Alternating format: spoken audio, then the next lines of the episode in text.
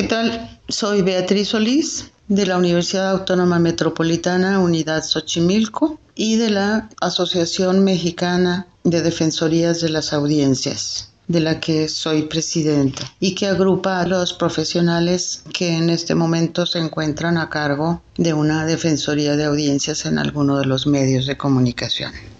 La intención es agradecer su interés en que ocupemos un poco de su tiempo para hablar sobre los derechos de las audiencias y este nuevo campo profesional que se abre para los que se encuentran como en todas las instituciones que integran el CONEI ocupados de formar profesionales para la comunicación. En este mm, introductorio mensaje, lo que queremos es, además de saludarles y decirles que estaremos viendo con estos mensajes de qué características se conforman las defensorías de las audiencias y sobre todo que ustedes conozcan los derechos de las audiencias y este nuevo campo profesional que se abre. Sabemos que cuando nos formamos en materia de comunicación, tenemos muy claro que el proceso de la comunicación y la parte fundamental de este es aquella cuando pensamos en a quién se dirige la comunicación.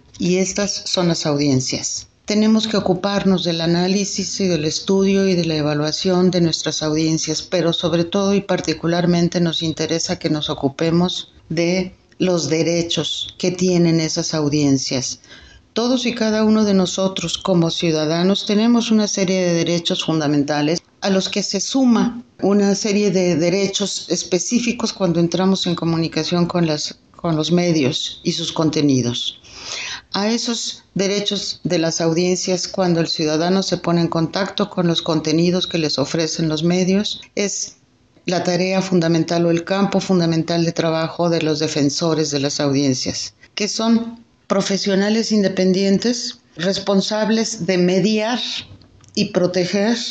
los derechos de las audiencias frente a los contenidos que estén violentando de una u otra manera la libertad de expresión y los derechos que las audiencias tienen frente a los contenidos de los medios. De esta manera, y dada la relevancia que tienen los derechos de las audiencias en la participación social, y en la construcción de la democracia, les invitamos a abordar este tema en todas sus tareas académicas y de investigación. Les invitamos también a compartir con sus colegas y sus estudiantes esta perspectiva de especialización profesional en la materia y sobre todo les invitamos a promover el conocimiento y la defensa de los derechos de las audiencias. Un derecho que no se conoce no se ejerce y un derecho que no se ejerce desaparece.